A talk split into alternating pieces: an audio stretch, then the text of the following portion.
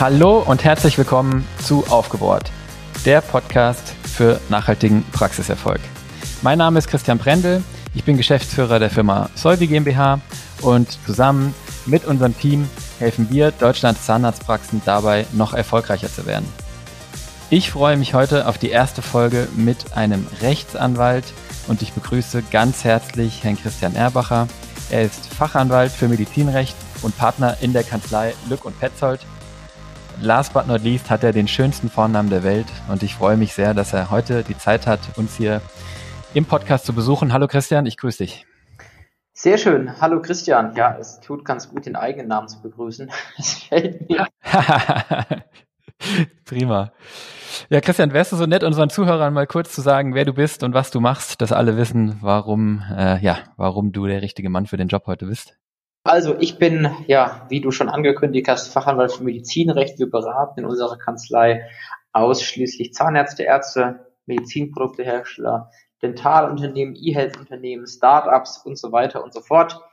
Und ähm, ich persönlich beschäftige mich hauptsächlich mit, mit den Bereichen ja, Praxisgründung, Praxisabgabe, Gesellschaftsrecht, Arbeitsrecht, ähm, Steuerrecht, was man dazu beachten hat, gerade im, im gesellschaftsrechtlichen Bereich ähm, und dann den, den Part E-Health, Telemedizin etc., den decken wir auch noch ab. Ja, und ähm, noch zwei Sätze zu mir privat. Ähm, ja, ich treibe gerne Sport, sage ich mal. Ich fahre gerne Ski. Ähm, ich habe jetzt von dir gelernt, ich kann das auch alles am Schreibtisch machen mit so einem Laufpad. Vielleicht ich das mal an. Und ansonsten ver verbringe ich unglaublich gerne Zeit mit meinem kleinen Sohn. Der ist zwei Jahre alt, zweieinhalb. Das macht ganz viel Freude, wie er so jeden Tag die Welt entdeckt. Und ähm, ja, wir verstehen uns in der Kanzlei wirklich so als, als Berater und vor allem Interessenvertreter. Also es macht unglaublich viel Spaß, eine Seite in der Beratung einzunehmen und dann wirklich die, die Interessen von, von, von einer Seite zu, zu übernehmen und auch zu wahren. Ja, absolut. Das klingt sehr gut. Ähm, ich kann das total nachvollziehen. Ich glaube, in einem Paralleluniversum wäre ich vielleicht auch Rechtsanwalt geworden. Ähm, das glaube ich gern, dass das Spaß macht und ihr bewirkt damit ja immer was Schönes und was Gutes äh, für eure Mandanten. Ähm, und es geht ja eigentlich, wenn ich die Philosophie der Kanzlei richtig verstehe, ähm, ähm, natürlich äh, recht, das ist euer Handwerk, aber, aber am Ende des Tages geht es ja eigentlich wirklich darum, ähm, ja, Interessen von Mandanten zu wahren oder durchzusetzen und, und ähm, das ist ja ganz konkrete Hilfe. Ne? Wir sind hier äh, zwei Christians ungefähr im gleichen Alter. Ich behaupte, ich bin wahrscheinlich ein bisschen älter leider, aber mit kleinen Kindern, ähm, Sport begeistert, also unheimlich viele Parallelen. Du bist aber nicht zufällig auch Eintracht Frankfurt-Fan, oder? Nee, ich glaube, das Thema lassen wir außen vor. Ach, okay, schade. Ja, Mensch, das war's für heute im Aufgebaut Podcast. Vielen Dank, Christian Ermacher. Nein. Na gut, Thema Fußball lassen wir aus. Wir sind ja hier heute für, für Zahnmedizin und Recht. Nee, wunderbar. Ich danke dir für die Vorstellung. Äh, Freue mich wirklich ähm, arg, dass du hier bist. Ähm, ja, ich glaube, zusammengekommen sind, sind wir über den Oliver Desch irgendwie ursprünglich. An der Stelle auch liebe Grüße das Netzwerk wächst. Ja, und äh, wir wollen heute den Beweis antreten, oder der Christian vielleicht, ohne jetzt zu viel Druck aufbauen zu wollen, dass Recht nicht langweilig sein muss. Ähm, der Marcel Nielsen macht es hier regelmäßig als Steuerberater äh, ganz gut vor, finde ich, dass man äh, auch diese Themen gut äh, bearbeiten kann. Und deswegen haben wir heute ähm, fünf Themen rausgesucht mit, ja, ich sag mal, aktuellen, mehr oder weniger aktuellen Entwicklungen, so aus dem letzten halben Jahr, relevante Urteile und Geschehnisse, die für eure Praxis ganz ähm, ja, aktiv oder ganz praktisch ähm, relevant sein können. Und ich gehe fest davon aus, dass bei den fünf Themen wirklich für jeden ähm, was dabei sein sollte, was er oder sie noch nicht weiß. Christian, magst du einmal kurz äh, die fünf Themen als Cliffhanger, bevor wir im Detail reingehen, äh, aufzählen? Ja, mache ich gerne. Ähm, Damit es nicht so langweilig wird, haben wir auch gleich ein steuerrechtliches Thema mit, mit eingebaut, damit ich nicht nur so auf der rechtlichen Schiene hängen bleibe. Ähm, das erste Thema, das geht tatsächlich ähm, um, um Arbeitsteilung in den Praxen betrifft jetzt eher größere Praxen, also Berufsausübungsgemeinschaften mit mindestens zwei Zahnärzten oder mehr. Ähm, da geht es eben einfach darum, dass man ähm, wirklich als Behandler am Stuhl arbeiten muss und ähm, man kann zwar gewisse gewisse Tätigkeiten, beispielsweise Personalmanagement, wer kümmert sich ums Marketing, um den Außenauftritt etc. Ähm, ähm, aufteilen, sage ich mal, zwischen den zwischen den Zahnarztpartnern. Nur eben nur in einem gewissen Maße, weil sonst droht eine Gewerbesteuerpflicht. Also diese, das Merkmal des freien Berufes ist eben als Zahnarzt, dass man am Stuhl arbeitet und das muss man dann doch erfüllen in der Praxis. Genau, da erzählen wir was ein bisschen ähm, im ersten Punkt dazu. Im zweiten Punkt geht's um ein aktuelles Urteil des Bundesgerichtshofs tatsächlich. Das hat so ein bisschen für Aufruhr gesorgt.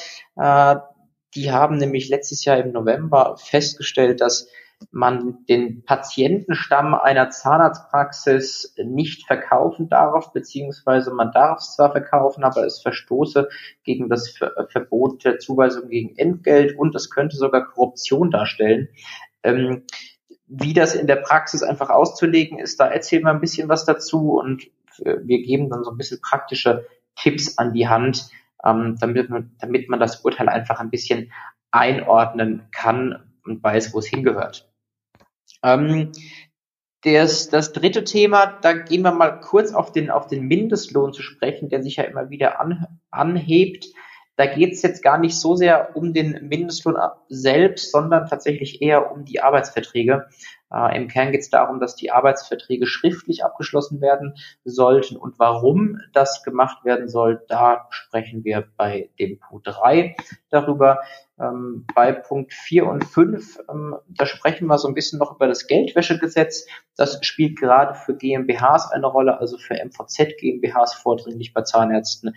Und was da zu beachten ist, das besprechen wir dann dort. Und last but not least geht es darum, wie man sich denn in der Außenwelt präsentieren darf als Zahnarzt. Also darf man seine Zahnarztpraxis beispielsweise Kinderzahnarztpraxis nennen oder darf man seine Praxis ähm, Praxis für Kieferorthopädie nennen, wenn man beispielsweise jetzt keinen Fachzahnarzt für Kieferorthopädie hat, sondern nur den in Anführungszeichen nur den Master of Science. Also da bringen wir so ein bisschen Licht ins Dunkel.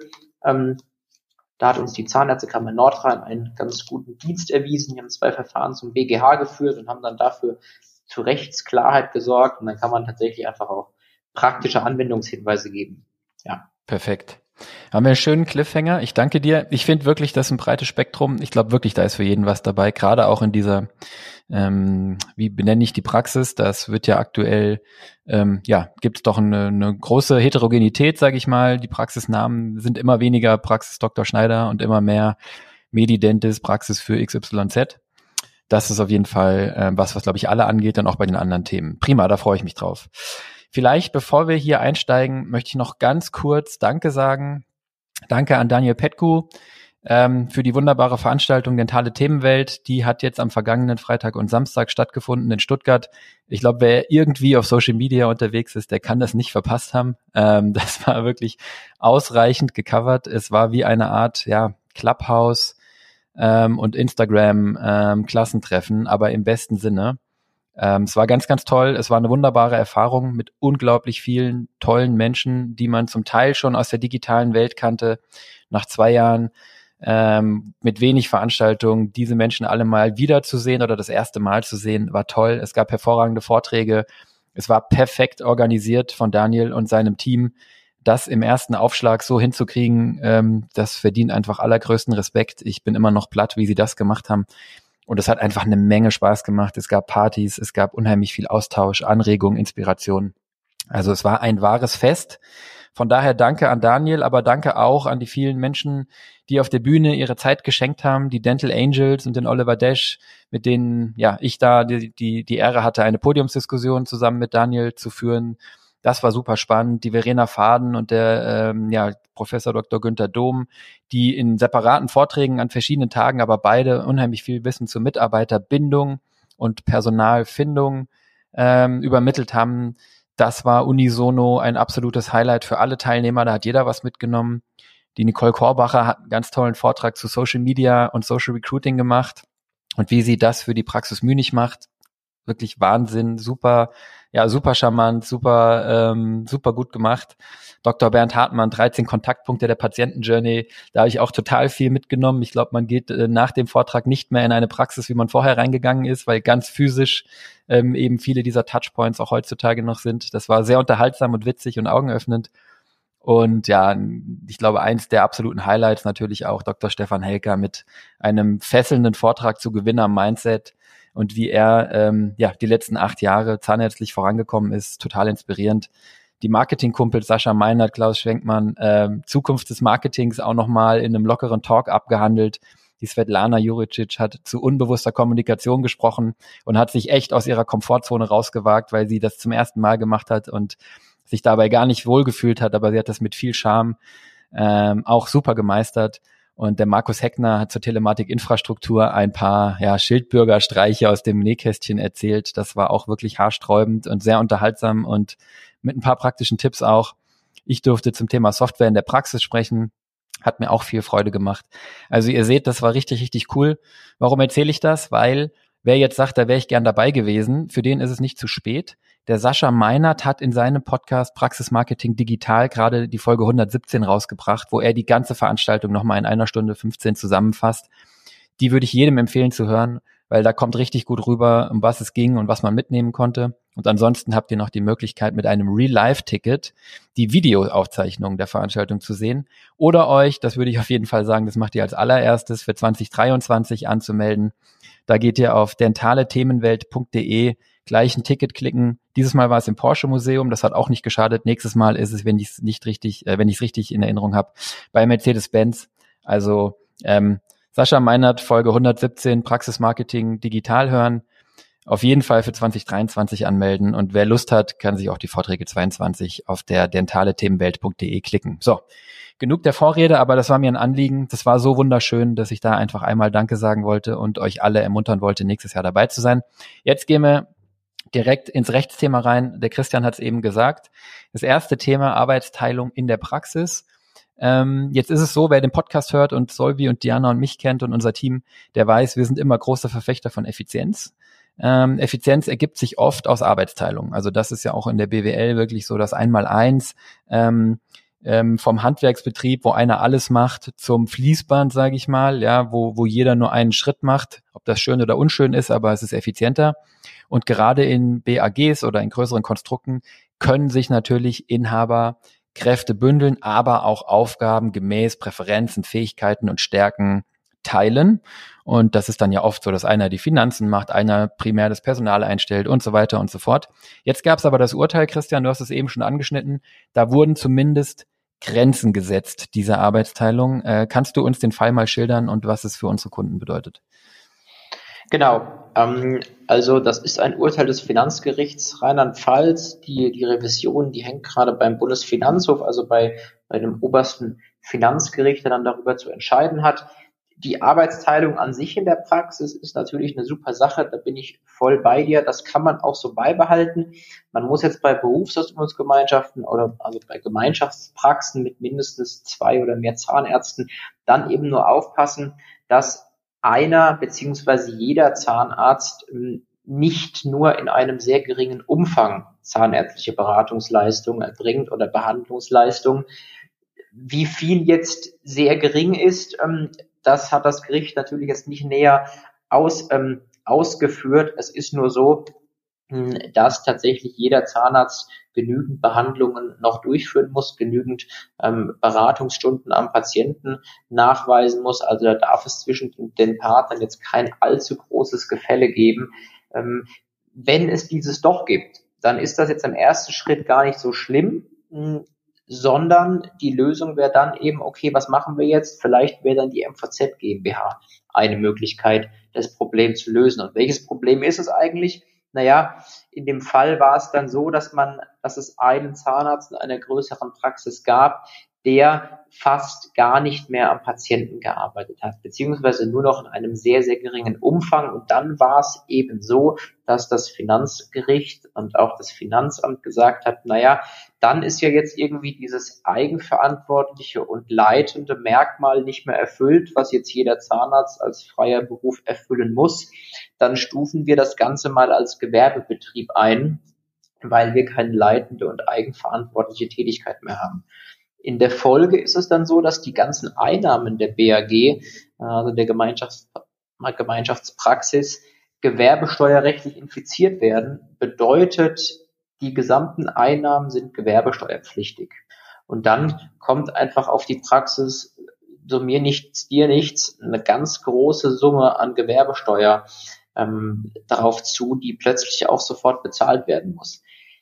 Das ähm, lässt sich dann auch nicht mehr vermeiden. Dann kann man auch in der Beratung nur sagen, ja, hätte man früher besser gestalten müssen. Eine Möglichkeit wäre, wie gesagt, das in eine GmbH umzuwandeln, weil man dann in der GmbH ja sowieso gewerbesteuerpflichtig ist.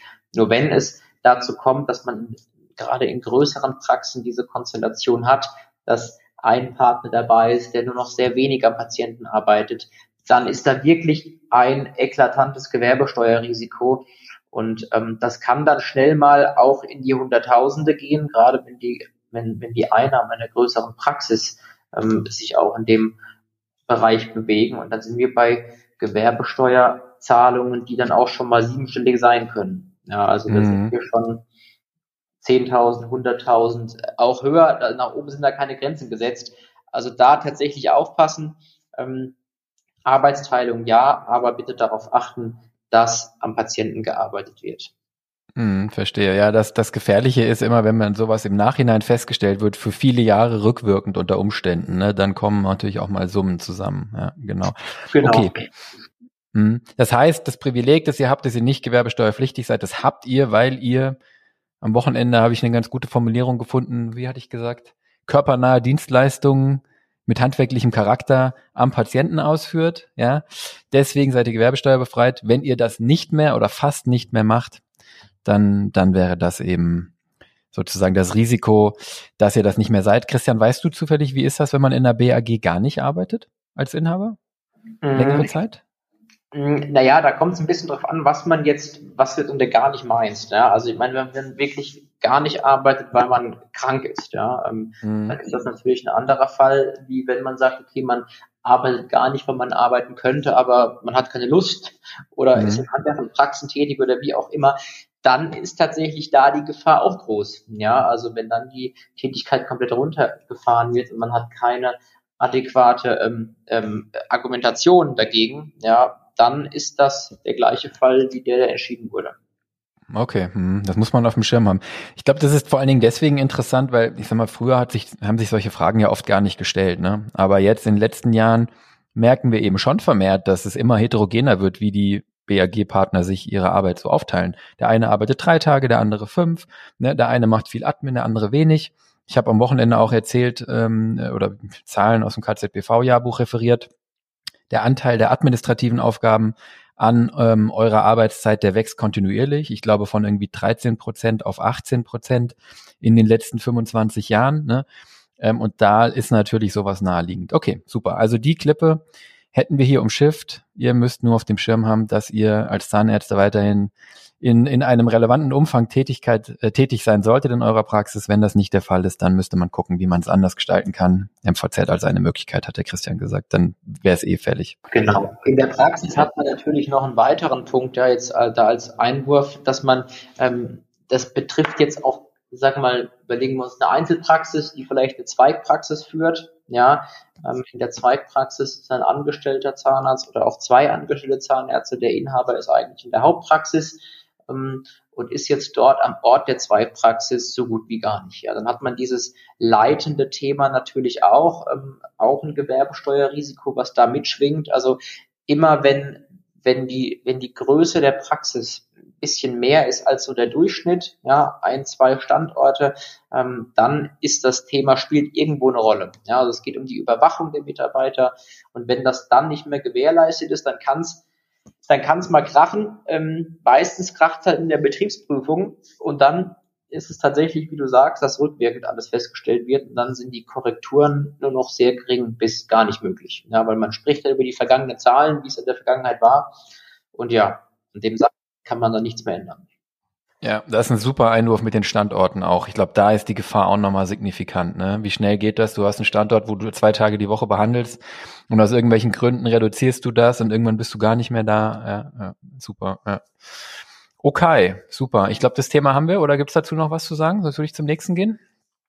Gehen wir zum nächsten? Ja, wir können genau das nächste. Genau. Das fand ich auch äh, spannend, zumindest erstmal so, wenn man es, ähm, ähm, wenn man es ähm, zur Kenntnis nimmt, wie es jetzt erstmal da steht, ähm, nämlich ähm, es geht um den Patientenstamm und ob und wie man den verkaufen kann. Wir wissen alle, dass immer mehr Praxen keinen Käufer finden. Ne? Das wird auch in den nächsten Jahren wahrscheinlich eher schlimmer als besser. Es gibt viele Abgeber, immer weniger Käufer, weil mehr äh, Zahnärztinnen und Zahnärzte sich anstellen lassen.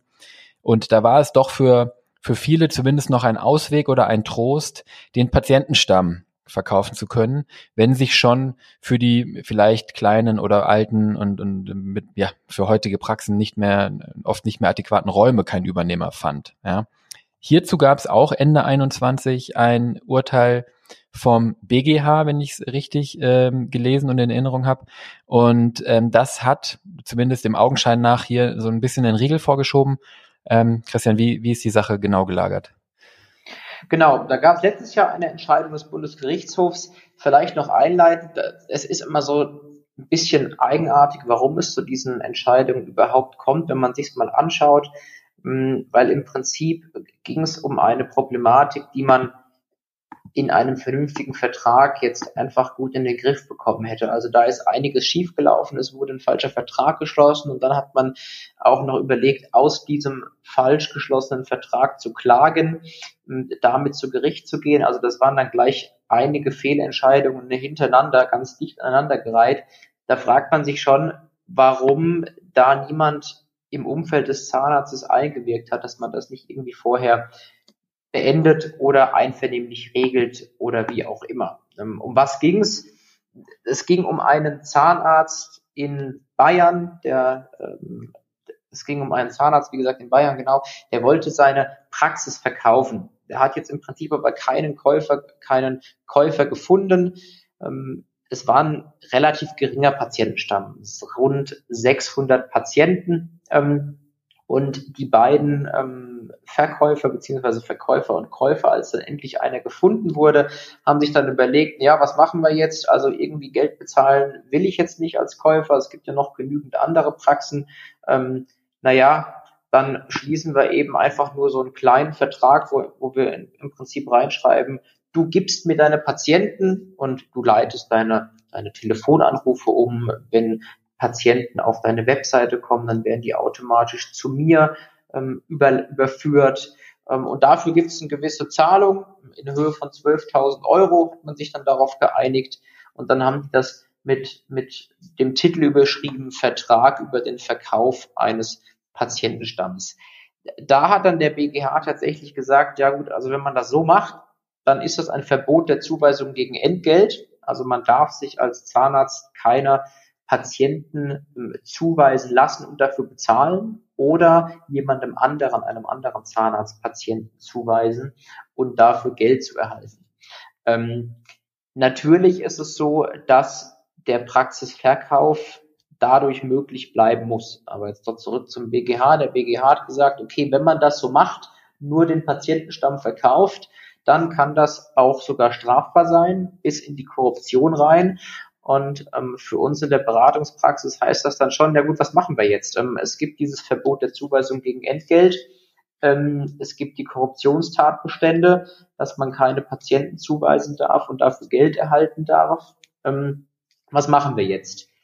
Der Verkauf der Zahnarztpraxis, der soll weiterhin möglich bleiben. Der BGH hat natürlich nicht ausgeführt, wie es möglich bleibt. Das müssen dann wir übernehmen, sondern der BGH hat nur gesagt, so wie es die beiden Zahnärzte in dem Fall gemacht haben, ist es definitiv falsch und mitunter sogar strafbar. Für die Beratungspraxis, was passiert, wenn jetzt die Praxis sehr, ähm, also fast keinen materiellen Wert mehr hat, was ja gerade oftmals der Fall ist. Der Patientenstamm bildet eigentlich den Hauptbestandteil des Praxiskaufpreises. Ähm, diese Fälle müssen ja weiterhin möglich bleiben. Also da ist die praktische Empfehlung, ähm, einen vernünftigen Praxiskaufvertrag zu schließen, nicht zu sehr auf den Patientenstamm abzustellen, keinesfalls vereinbaren, ähm, dass die Patienten übergeleitet werden, wenn die in der Praxis anrufen. Selbstverständlich wird in dem Praxiskaufvertrag, wenn er richtig gemacht ist, eine Regelung enthalten sein, was mit dem Telefonanschluss passiert. Das ist klar. Ja, nur dieser Vertrag, der dort vor Gericht gelandet ist, ähm, ja, der hätte eigentlich, der hätte einfach nie dort landen dürfen. Und jetzt haben wir dieses Urteil in der Welt. Wir müssen die Kaufverträge ein bisschen umschreiben, mehr auf den materiellen Wert abstellen, den immateriellen Wert ein bisschen in den Hintergrund schieben, ja, ähm, und dann wird sich tatsächlich zeigen, was, was die, was die weiteren äh, Urteile bringen. Fakt ist, der Verkauf bleibt natürlich möglich. Ja, man muss einfach mhm. nur das Urteil akzeptieren, sehen, es wurde zu Unrecht, leider zu Unrecht zu Gericht getragen. Man hätte es deutlich einfacher lösen können, wenn man, wenn man sich das Urteil anschaut. Es war ja vorher beim Landgericht, beim Oberlandesgericht und dann beim BGH. Und es ging jetzt um eine vergleichsweise geringe Zahlung von 12.000 Euro. Also, da haben die beiden Zahnärzte aus Bayern unseren und deinen Kunden schon einen sehr starken Bärendienst erwiesen. Glückwunsch, ja, ja, ja, äh, wegen 12.000 Euro. Naja, aber jetzt ist das Urteil da. Ähm, es ist wirklich spannend, weil ich als Laie, äh, als juristischer Laie, mich auch direkt gefragt habe, hm, wenn der Verkauf eines Patientenstamms jetzt angeblich illegal ist, dann kann ja der Verkauf einer Praxis inklusive dem Patientenstamm nicht legal sein. Also Drogenverkauf ist illegal. Wenn ich die Drogen in ein Auto lege und das Auto verkaufe, ist es auch nicht besser. Es ist eine holprige Analogie und ich bin kein Rechtsanwalt, aber ne, die Fragestellung hast du ja eben schon so ein bisschen aufgegriffen. Also, äh, wenn ich zusammenfasse, würde ich sagen, Bärendienst, ja, aber zum Glück jetzt auch keine Vollkatastrophe, weil man es, ähm, weil man eigentlich guten, guten Rechtsbeistand braucht, eine gute Beratung, einen sinnvollen Kaufvertrag und vielleicht auch in der Ausführung das ein oder andere eleganter machen kann, als jetzt stumpf die Patienten weiterzuschicken. Ähm, und dann kriegt man das auch heute noch umschifft. Ja, verstehe ich so. Aber eine genau. kleine Rechtsunsicherheit bleibt vielleicht, oder?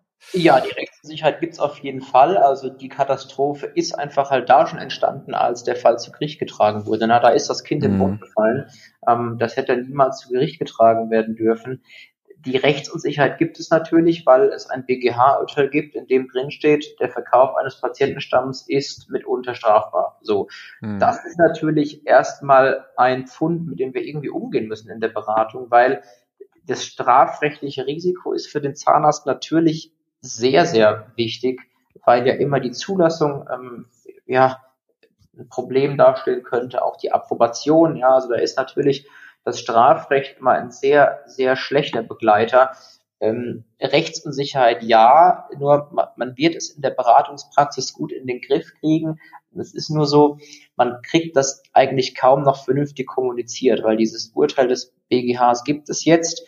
Und wenn man das unvoreingenommen liest, kommt man zu dem Entschluss, okay, der Verkauf eines Patientenstammes ist unzulässig. So.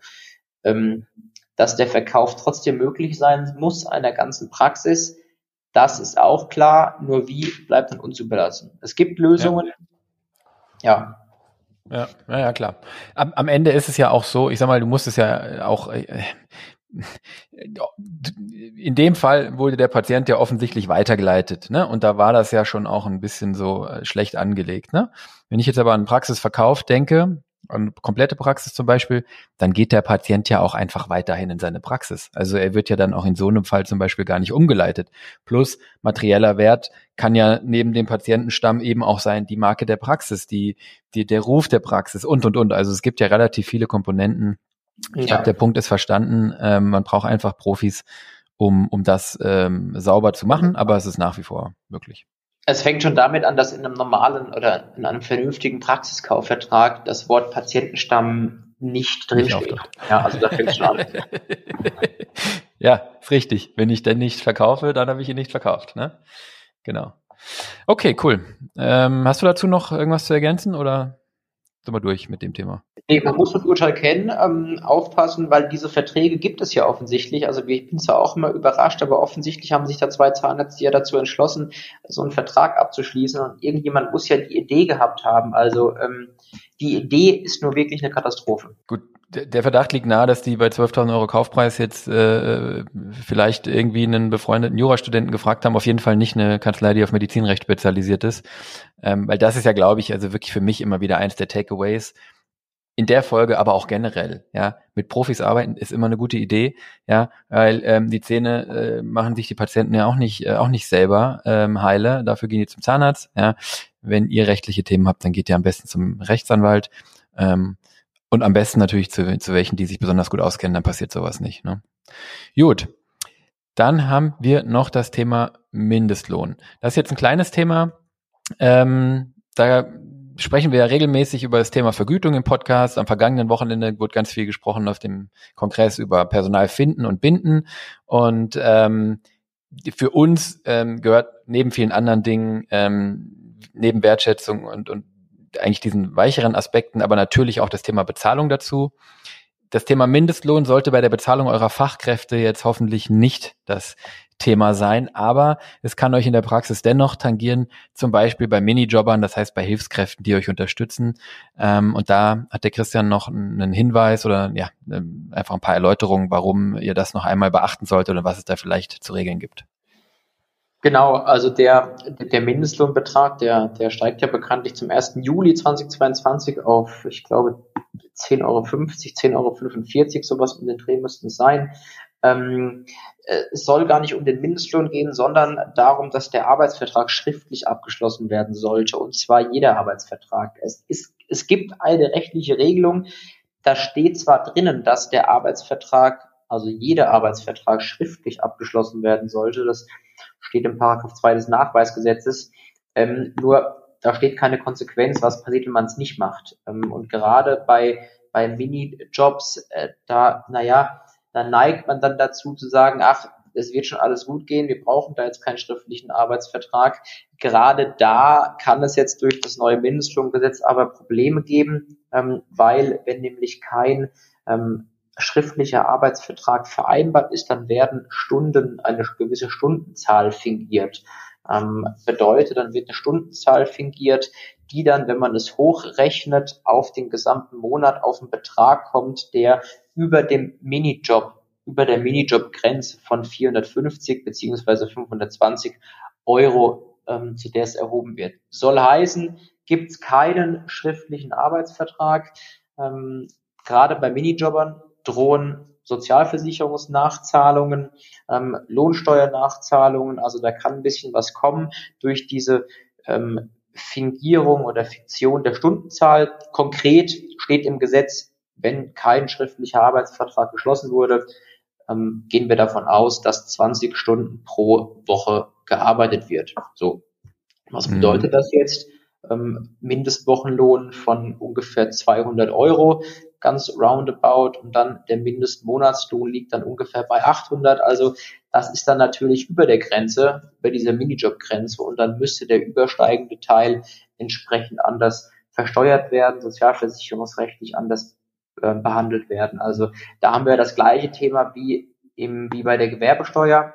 Wann floppt sowas auf? Naja, bei der Betriebsprüfung und dann im Zweifel rückwirkend. Also da können auf den Arbeitgeber einfach Zahlungen drauf zu kommen. Deshalb den Arbeitsvertrag schriftlich abschließen, auch gerade bei Minijobs.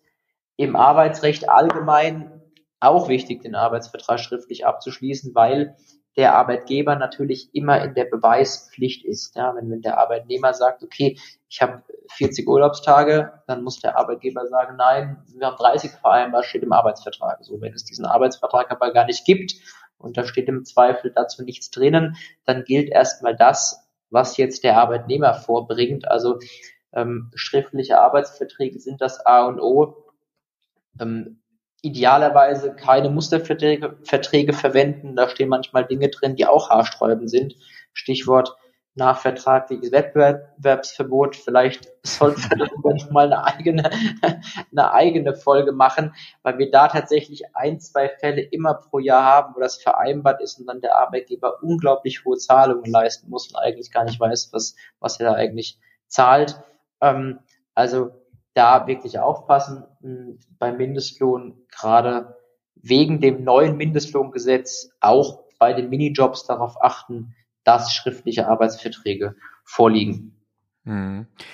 Das passiert ja ganz schnell. Ich, ich meine, viele von euch lassen dann den Sohn, die Tochter, die Ehegattin mal irgendwie für paar Monate mitarbeiten oder in, der, in, in, in den Semesterferien oder so. Ne, der macht das auf 450 Euro Basis, nicht sauber dokumentiert. Zack, hast du den Schaden.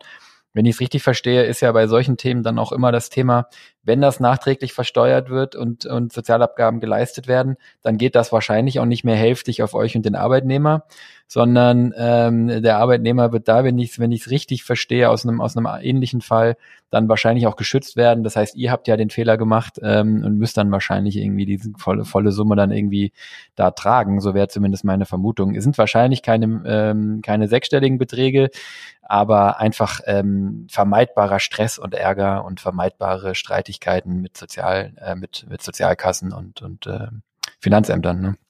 Genau, der Aufwand, den Arbeitsvertrag schriftlich zu machen, wäre natürlich deutlich geringer gewesen, als wenn es da zu Problemen kommt. Ja, das ist keine große Sache, nur wenn es zu Problemen kommt, hat man dann wirklich nur Zeit, die man ganz gut anders investieren könnte.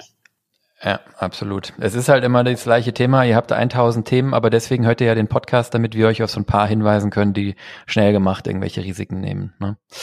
Dann vielleicht als letztes ähm, großes Thema fand ich wirklich auch besonders interessant, ähm, habe ich eingangs schon gesagt, weil es wirklich gerade Blüten treibt, ging es um die, äh, geht es um die irreführende Facharztbezeichnung. Ähm, es gab im letzten Jahr ein Urteil zu der Frage, ob man auch ohne Weiterbildung seine Praxis ähm, also ohne Weiterbildung zum Facharzt für Kieferorthopädie zum Beispiel als Zahnarztpraxis für Kieferorthopädie benennen darf oder Kieferorthopädie in der XY-Straße. Ähm, ich denke, ihr wisst, worauf es hinausläuft. Ähm, die Bezeichnungen der Praxen werden immer unterschiedlicher, immer, immer sozusagen gezielter auf die Zielgruppen. Und ähm, auch da gibt es eben Grenzen. Da gab es jetzt diesen Fall. Christian, um was ging es da genau? Wie ist es ausgegangen und wie, wie ist da gerade die Lage? Ja, ähm, also es gab im Prinzip ja zwei Fälle. Tatsächlich das eine, was, was du ansprichst, war von, von letztem Jahr. Im Hintergrund ähm, ist immer die, die Zahnärztekammer Nordrhein da ganz aktiv, die, die Zahnärzte abmahnt wegen Falschbezeichnungen. Und bei, ähm, bei dem ersten Fall mit dem mit der Praxis für Kieferorthopädie. Da ging es um eine Praxis, die sich genannt hat, naja, Praxis für Kieferorthopädie, hatte aber keinen Fachzahnarzt für Kieferorthopädie, sondern ähm, den, der jetzt nicht weniger wert ist, der jetzt auch sehr, sehr beliebt ist, würde ich sagen, ähm, natürlich deutlich weniger zeitaufwendig als der Fachzahnarzt für Kieferorthopädie. Aber einige Mandanten von uns haben diesen Master of Science Kieferorthopädie und die haben mir gespiegelt, dass das tatsächlich in der Ausbildung ganz gut sei. Ähm, also kurz gesagt, es gibt diese diese alternative Ausbildung, anstatt dem Fachzahnarzt für Kieferorthopädie den Master of Science Kieferorthopädie zu machen. Ob das gut oder schlecht ist, mag ich an der Stelle gar nicht bewerten. Faktisch, es gibt das. Und äh, was macht das jetzt für die Praxisbezeichnung? Naja, der Master of Science Kieferorthopäde, der erbringt im Zweifel ja auch ausschließlich kieferorthopädische Leistungen, wenn er sich darauf in seiner Praxis spezialisiert. Dann liegt es ja nahe zu sagen, okay, ich möchte meine Praxis auch für, auch Praxis für Kieferorthopädie nennen. Das geht erstmal so nicht. Also er hat verschieden geworben, einmal Zahnarztpraxis für Kieferorthopädie und dann Kieferorthopädie in der XY-Straße. Ähm, da hat die Zahnärztekammer und dann der BGH gesagt, na ja, also so geht es nicht, weil der Durchschnittspatient stellt sich vor, dass da auch ein Fachzahnarzt für Kieferorthopädie am Werk ist. Ähm, es hätte allerdings gereicht, wenn die Praxis sich Master of Science Kieferorthopädie genannt hätte. Also wie man das im Wording, im Außenauftritt macht, sei dann mal dahingestellt. Mir fällt jetzt spontan auf, naja, Zahnarztpraxis für Kieferorthopädie und man schreibt es in, Klammern mit dahinter Master of Science Kieferorthopädie. Also es muss zum Ausdruck kommen. Der BGH hat da jetzt kein komplettes Verbot ausgesprochen, sondern er hat schon Hilfestellungen gegeben, wie man es denn machen kann. Also da hat die Zahnärztekammer Nordrhein tatsächlich für den, die diesen Master of Science Kieferorthopädie haben, so ein bisschen Vorarbeit geleistet, ähm, die man sonst nicht hätte. Also da haben wir jetzt Rechtsklarheit, einigermaßen, zumindest mehr als vorher. Im Grundsatz, ähm, das Gericht stellt immer darauf ab, ob eine Nähe zu den Fachzahnarztbezeichnungen vorliegt. Im Dentalmarkt gibt es nicht so viele Fachzahnarzt für Kieferorthopädie, Fachzahnarzt für Oralchirurgie.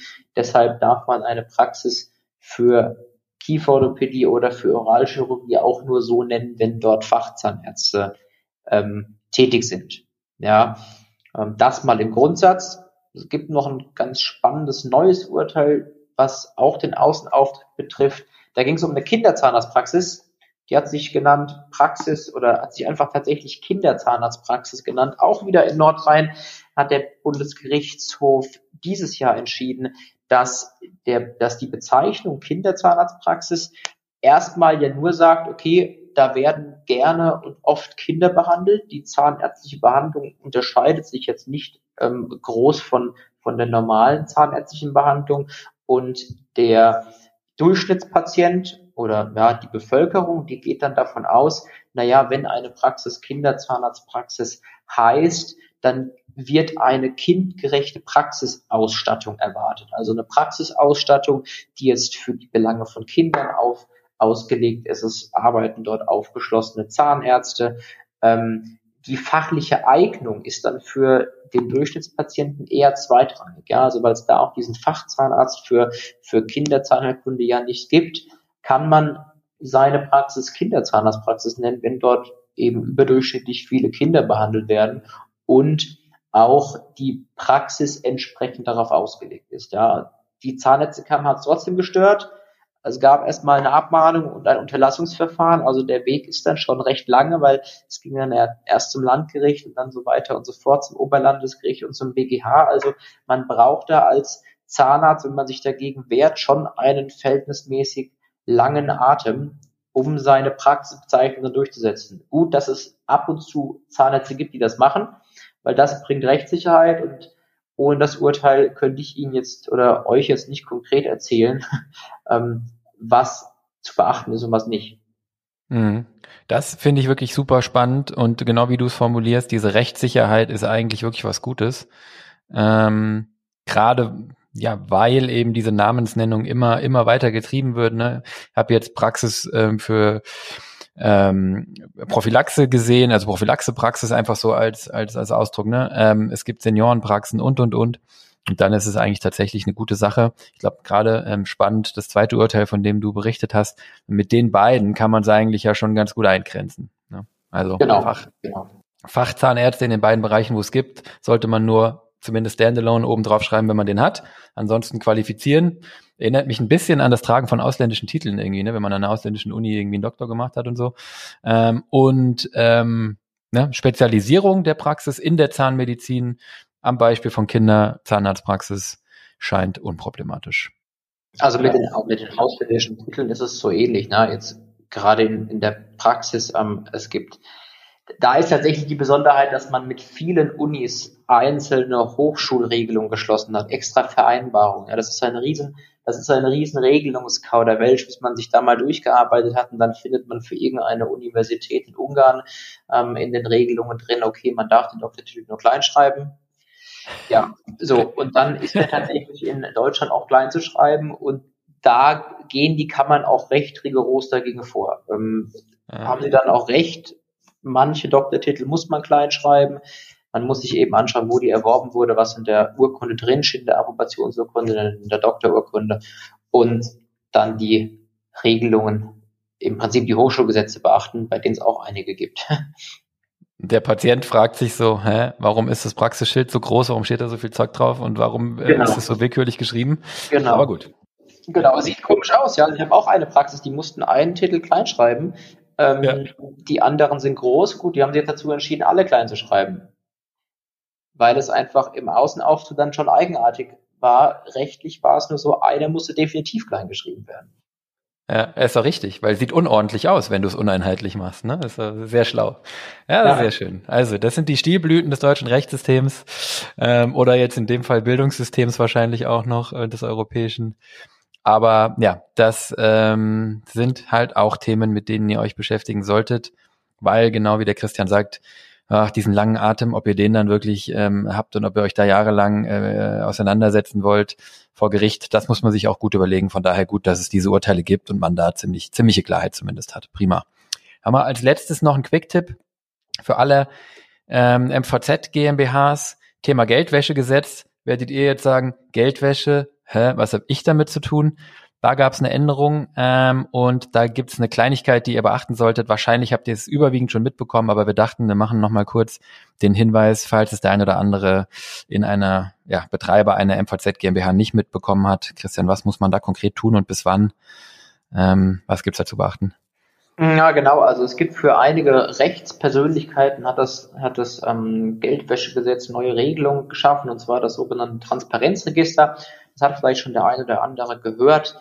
Da ist es tatsächlich so, für normale Praxen spielt das jetzt keine Rolle. Es spielt eine Rolle für die MVZ GmbH oder auch für eine Genossenschaft.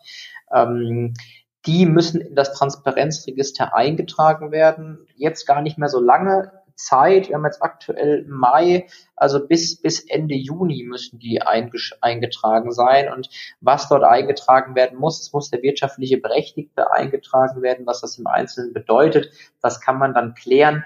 Es Fakt ist, dass die Eintragung erfolgen muss bis Ende Juni vornehmlich, wenn man eine GmbH hat. Was anderes spielt es im Dentalmarkt eigentlich keine Rolle. Wie gesagt, die Genossenschaft kann man noch erwähnen, aber sonst fällt mir jetzt ad ad hoc nichts ein, was da eintragungspflichtig wäre. Nur die müssen sich eben eintragen. Wenn man das nicht macht, ähm, tatsächlich gibt, kann es Geldbußen geben. Also da bitte aufpassen, je nachdem, wie schnell die Behörde da ähm, reagiert. Selbst bei leichtfertigen Begehungen sind Geldbußen bis zu 100.000 Euro denkbar. Also es lohnt jetzt nicht, diese vermeintlich einfache Eintragung irgendwie sausen zu lassen. Sollte man dran denken, bis zum 30.06 2022 bitte in das Transparenzregister eintragen lassen. Kostet ein paar Euro, aber die Geldbußen wären deutlich teurer. Am besten, wenn man es noch nicht gemacht hat, jetzt fix den Rechtsanwalt kontaktieren, oder? Der kann da sicherlich helfen. Und dann genau, genau. Dann braucht man im Prinzip nur ein paar Informationen, den Gesellschaftsvertrag, den Handelsregisterauszug. Ähm, dann guckt man sich an, wer da der wirtschaftliche Berechtigte ist. Das ist manchmal ein bisschen diffizil man kriegt das aber alles raus, ja, also bis zum 30.06. ist da noch genügend Zeit und dann trägt man das ein und hat es dann abgehakt, ja. Perfekt, fertig. Super. Also falls ihr das nicht gemacht habt, dann jetzt schnell Rechtsanwalt kontaktieren und das noch machen. Ähm, damit sind wir, glaube ich, durch. Ähm, Christian, ich sag vielen Dank.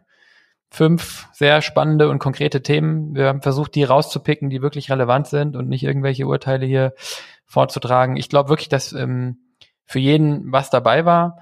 Ähm, ich fand spannend, wir haben es geschafft, in 50 Minuten fünf Themen durchzudiskutieren. Ich glaube, das ist wirklich ähm, hoher Informationswert in kurzer Zeit. Ähm, von daher vielen lieben Dank für deine Zeit. Und ja, wenn ihr Fragen äh, zu den besprochenen Themen habt, dann könnt ihr euch gerne ähm, noch weitere Details und Informationen dazu durchlesen auf dem Blog von der Kanzlei. Das ist auf medizinrecht-blog.de.